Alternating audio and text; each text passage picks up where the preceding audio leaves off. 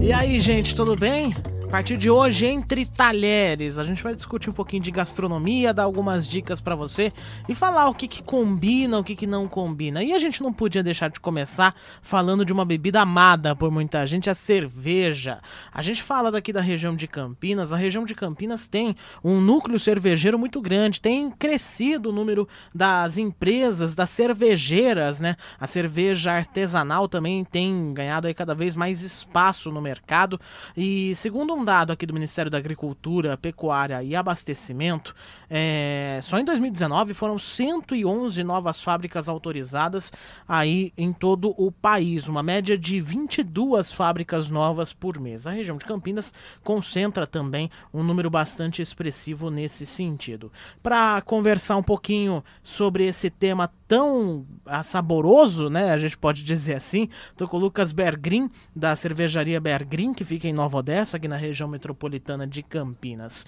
Lucas, eu já começo é, perguntando para você o seguinte: a produção de cerveja artesanal ela difere em alguns momentos da, da cerveja industrializada, né? Queria que você explicasse um pouquinho o processo de produção. Esse processo das cervejas artesanais ele se diferencia já desde o do processo de escolha dos fornecedores das matérias-primas. São várias qualidades e espécies de lúpulos e várias uh, diferentes colorações e tipos de torra de maltes que cada uma dessas coisas vão conferindo sabores e aromas diferentes uh, já pré-imaginados na cabeça do cervejeiro. O que diferencia das nossas, principalmente quanto a eles sempre estarem brigando pela mesma parcela de público pelo mesmo tipo de produto e aonde as artesanais aí vão se diferenciar bastante tanto no processo produtivo quanto já o comportamento de prateleira e, e, gôndola, venda, geladeira já é totalmente diferente. A gente sabe que a cevada é a principal matéria-prima para a produção da cerveja, mas Lucas, tem outros ingredientes também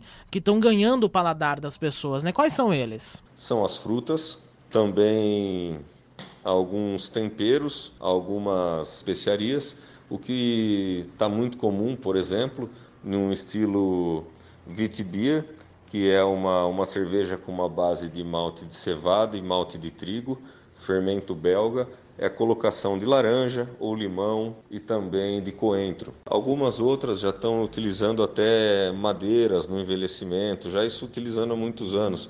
Então, então tem aromas, sabores de madeira, uh, baunilha que vai agregando balatoff, café, o que vocês podem imaginar aí apenas com a utilização de malte ou também com a utilização das especiarias em si. Como você avalia o, o paladar do consumidor hoje? Mais para Pilsen, talvez? Pela cultura e tudo mais já empenhada na cabeça do brasileiro hoje sobre as cervejas artesanais, aromas, lúpulos, isso aí está vindo bastante da cultura americana. E a segunda aí que, que eu julgo aí que é mais conhecida hoje em dia no mercado das artesanais é a Indian Pale Ale, conhecida como IPA. E não podemos esquecer da Avais. A Avais foi uma das pioneiras aí no mercado de introdução aí das cervejas artesanais no Brasil. Nosso portfólio, as principais e as mais vendidas são a American Lager, e dá para ver isso pelo volume nosso mensal, que é uma das mais consumidas e mais conhecidas, aí, mais apreciadas do mercado. Sim, existem diversos tipos, mais conhecidos mesmo realmente são as lagers, que dentro delas estão as categorias Pilsen, American Lager, e tudo mais. Olha, o paladar do brasileiro, vamos falar que é mais para Pilsen, em função de clima, em função de cultura ainda, mas eu vejo que o consumo das cervejas Indian Pale Ale, American Pale Ale, Session IPA, Ô Lucas, a gente vai falar um pouquinho agora de harmonização. Cerveja vai bem com aquele petisco no bar, mas também vai bem num prato principal e até sobremesas, né? Qual que é o tipo ideal para cada uma? Bom, isso é verdade. As harmonizações aí vão variar de cada estilo.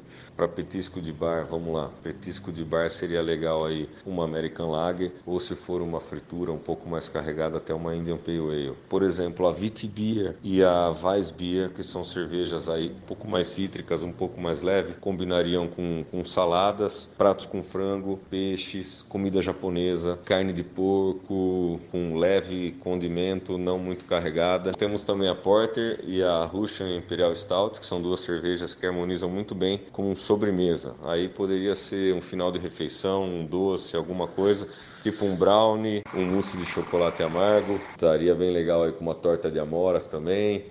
E assim vai, frutas vermelhas combinam com, com cervejas aí mais puxadas para o café, para o chocolate. A gente estava falando da Bear Green, que tem a, a fábrica aqui em Nova Odessa, né? Quanto tempo tá, tá produzindo? Como é que, e como é que a tecnologia tem ajudado nesse processo? A tecnologia tem nos ajudado muito na parametrização das receitas e também da análise das matérias-primas utilizadas para que consigamos manter sempre o mesmo quadrão de o mesmo padrão de qualidade. Essa produção na época não passava de 500 litros mês, era somente para criação de receitas e desenvolvimento de documentação e tudo mais. Depois disso, começamos de fato a operar a fábrica em janeiro de 2016, aonde começamos aí no mercado de garrafas de chopp com cervejas artesanais, chegando hoje numa base de 300 mil litros mês. Quero agradecer demais ao Lucas Bergrin, que participou aqui hoje do Entre Talheres, e a partir de agora vai ser sempre assim, gastronomia discutida de um jeito um pouquinho diferente. Volta a se encontrar na próxima. Tchau!